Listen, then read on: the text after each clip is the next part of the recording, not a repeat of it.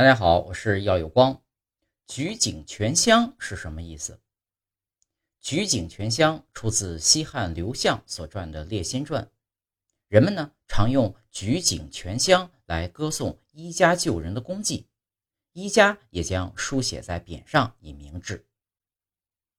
相传西汉文帝的时候，湖南郴州人苏丹医术精湛，助人为乐，为人治病不收报酬。笃好养生之术，人们呢称他为苏仙翁。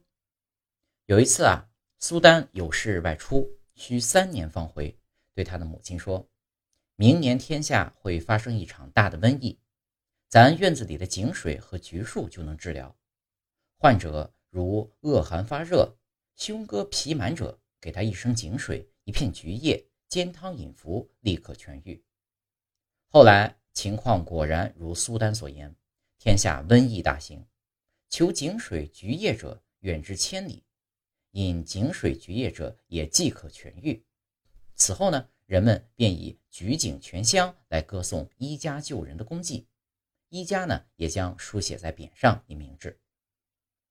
三国时期，住在江西的名医董奉给人看病从不收钱，只规定每看好一个小病，病人呢要给他栽活一棵杏树。